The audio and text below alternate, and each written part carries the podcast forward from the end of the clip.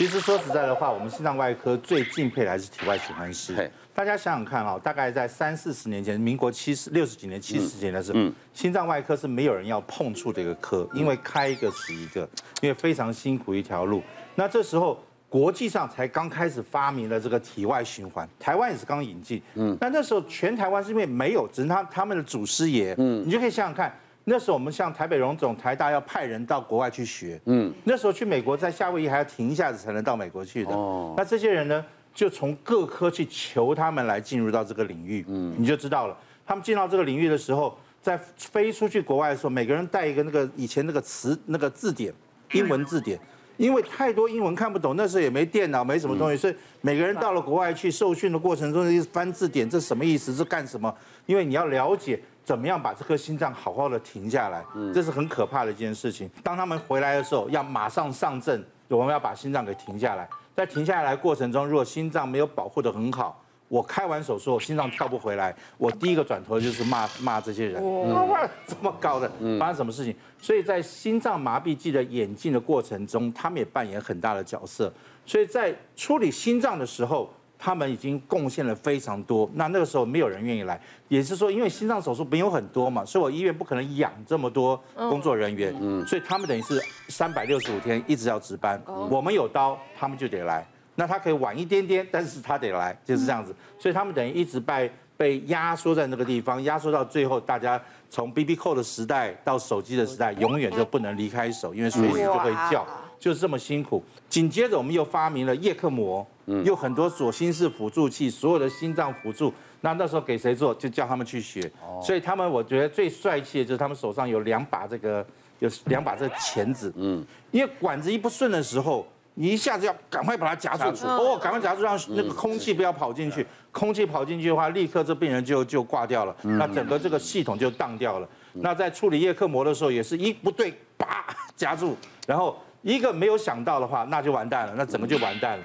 坦白讲，我们在在我进入到心脏外科领域的时候，我的恩师还是体外循环师，因为他会给我们很多很多的建议，因为他看过每一个老师所经历过的痛苦的经验。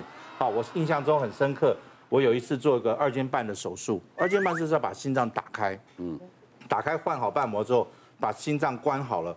那这时候因为心脏打开了，有很多空气在里面，嗯，所以你就要把那个空气要排空。我们已经做了很多方法排空这个空气，就你在超音波下，你就看到那个心脏里面就是一大堆气泡在那边跑来跑去，我怎么摇怎么晃，那个气泡跑不掉，气泡跑到脑里面就叫做 叫气泡栓塞，那是很可怕的一件事情。你就你就一定要把气泡排的相对干净之后，你才能走掉。哎，有些时候他就会暗示，哎，袁医师，哎，我以前看主任好像是怎么做，你要不要试试看这个方法这样子哈？所以。有些时候他们会救我们的一命呢。那有些时候真的是在紧急的状况下，他一下跳出来，一下点醒我们的时候，反而是合作的非常好的一件事情。那只是说他们的工作真的是太辛苦了。所以尤其你要想想看，我那时候最同情就是他们的大概第一届、第二届，那是因为在公家机关里没有这个职称，所以他们在做了四十多年要退休的时候，突然间就是觉得说。哎，我也不也我不是技术员，我也不是总技师，我什么都不是的，就黯然的退休，连那个退休薪俸都是最低阶的，就当年他是从护理界调进来的，或者是他当年从放射科调进来那个最基层的那个那个单位走，但事实上他对我们台湾的。嗯，心脏心脏外科界是最大的贡献，这是这群人。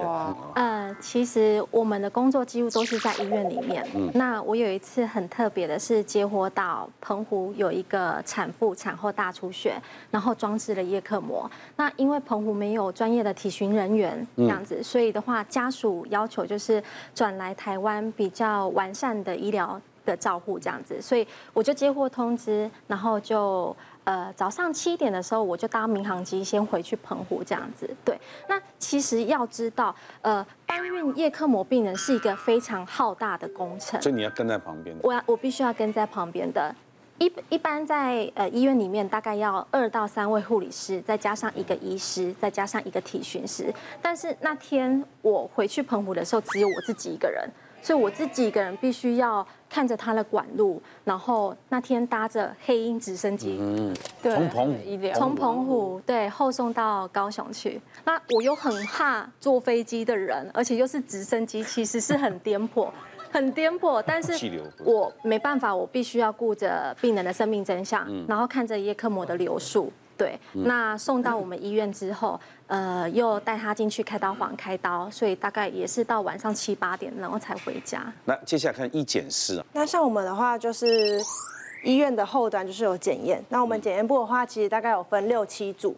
那像我自己本身是在血液镜检组，呃，像我们这边检验的话，就是检体有机器会去判读，那我们需要做的就是辅助机器，因为机器毕竟就是它是用一些规则去验证，其实还是。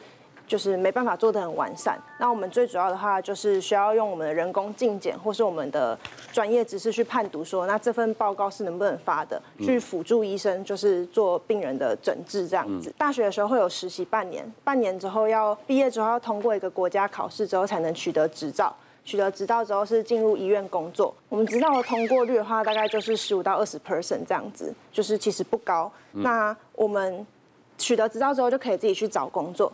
那像我的话，我就是进入医学中心工作。那因为进入医学中心的话，它其实整个医疗体制是很完善的。我们一样需要像医师他们需要做 PGY 的训练，嗯，就是有一个全能医检师。那他就是虽然说我们有分组，我们就是在所有的组别都要去 run 过一次，要了解其他组需要在做什么。那像我们比较多人知道，就是分身组，就是这一次疫情很严重的 PCR，就是我们分身组的医检师在进行操作的。嗯，对。那像我本身的话，在血液镜检组就是我刚刚提到的抽血，然后我印象很深刻的是，我们抽血的话，有时候其实是会有那一种很小的小朋友，我们从出生一两天到可能国小一二年级的小朋友，其实都会来采血。那我们印象很深刻是有一次有一个妈妈，她带着一个大概四五岁的妹妹进来要抽血，因为小朋友其实看到诊间有时候会有一些医院恐惧症，他就会开始哭闹，就很紧张。然后我们通常就是请家长让小朋友坐在大腿上。然后我们会有两位医检师执行，就是一位帮忙固定他的手臂，因为他抽血的时候不能让他乱动，一位帮忙固定手臂，然后另外一位就是进行抽血。像我们的话，小朋友其实是用这种蝴蝶针，蝴蝶针，对，那他应该对，就是大家俗称的头皮针，但它其实证明的话，其实叫蝴蝶针，就是它有一个蝴蝶的蝶翼这样子。对，然后那天的状况就是我们固定小朋友的手臂要进行抽血，然后我们进到小朋友的血管之后。因为小朋友很就是很挣扎，他就是我不要，对我不要我不要，然后就是妈妈可能也心疼小朋友，所以也没有花太大的力气，或者是他就是真的妈妈比较瘦弱，所以他其实是没有固定住的。那他其实小朋友在扭动的时候，这个针如果我们本来是在血管里面的话，就可以进行正常的采血。可是如果当小朋友扭动，他的针穿破血管了。其实就是大家就是知道了血肿，然后他那里会开始凹成一整块。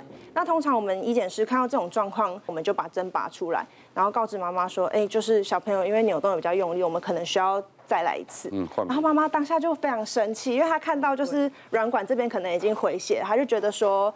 就是明明已经抽到血了，为什么我们还要把针拔出来要抽第二次？嗯，他就说，你们是不是因为现在十二点要去吃饭了，所以你们故意把针拔出来要抽第二次？很不谅解。我们跟他解释之后，他还是觉得说，呃，我不认为。我们常常就插三针都还没插好。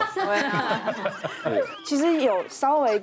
理解人都会知道，我们不会有人希望故意抽第二针。你们去大医院排队啊？你说到到台大或龙总去抽血，对，一千两百八十四号，超多的，估计几千个人，哎，我怎么每个人都好快速度？对，而且抽下去不会痛，不会痛，快，超强。为什么每个抽血的像他们这么优秀就好了？还有检查粪便的，对。对，就是大家可以看一下，我们就是有提供一张照片，看粪便吗？不是，不是，就是在我们平常工作的样子，就是我们除了执行抽血业务之外，就是。还会显微镜，对，就是我刚才说的人工镜检的部分，嗯，对，那我们就是各式各样的检体，其实你们想得到的，我们都可以用显微镜去放大检查它里面有没有一些异常的细胞之类的，对。那我刚刚大便也是这样看的嘛？对，大便有分很多种，寄生虫是不是也要这样？没错，就是那种，对。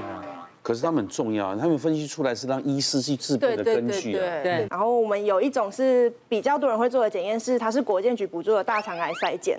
然后就是它就是因为很多就是长辈们，他们其实两年可以免费做一次。然后我们就是会需要喂教他们，拿管子给他们的时候会需要卫教教他们两年检查一次，对，就是教他们怎么裁剪这个粪便。嗯，然后有一就是它的使用方法，有一次就跟一个阿伯说，他是呃，你就上厕所的时候铺一张纸，上在纸上面，不要让你的粪便就是碰到马桶水跟尿，因为它会污染嘛。嗯嗯。然后就跟他说，就是你上厕所出来之后，在粪便上面画个五六下，然后再把它交回来就好了，因为它就是长得有点像牙签这种细细长长，就跟他说画个五六下，然后再把它这样交回来。然后结果我们隔天阿伯就有点害羞的拿过来拿简体说，哎，我粪便简体要交哪里？然后我们就说阿贝你就放窗户啊，然后他就拿出一个大袋子，就拿出来了，他就拿了一个珍珠板，然后在上面就一一坨，就是有点像粘土，就我想说，嗯，他是在教劳作吗？整块拿过来。对，然后重点是他的粪便上面。就画了五六条痕迹，然后说，哎，昨天的医检师柜台小姐跟我们说，在粪便上面画五六下交回来啊，对，然后就是这种完整的。你想每个人都带一坨回来，那只是 对呀，对。但阿伯后来发现之后，就是也是很尴尬，对，然后就默默去厕所，就是我们会给他一个新的管子，让他重新裁剪回来，这样。太认真啦。那有没有曾经看过啊？这个到底什么东西看不出来的？我其实还蛮多特别的东西，因为那怎么办？要配合谁？要跟谁来联合？就是会打电话联络医生，说就是病人有没有本身有一些主诉，就是去辅助诊断啦。就是如果你可能误写了一颗血球或怎么样，其实就可能会去影响到医生的判断。嗯对，那其实后端后线诊疗那些都用错方法的话，其实是蛮严重的。前端的人交给他们的简体教不好啊，也会影响他们的工作。嗯，像你刚才说，有没有看到奇怪的简体？之前我就看到有人分享说，他们在那粪便简体上，他们就在说这只到底是什么虫啊？因为他们一般念都会知道什么虫长什么样子。对对对，万一看不，对，有一只就是很奇妙的虫啊。后来就发现那只虫居然是果蝇的幼虫。看人正常人的粪便里面，你如果刚踏出来，怎么会有果蝇的幼虫呢？是啊，对，对，他们在想到底坑瓦固啊。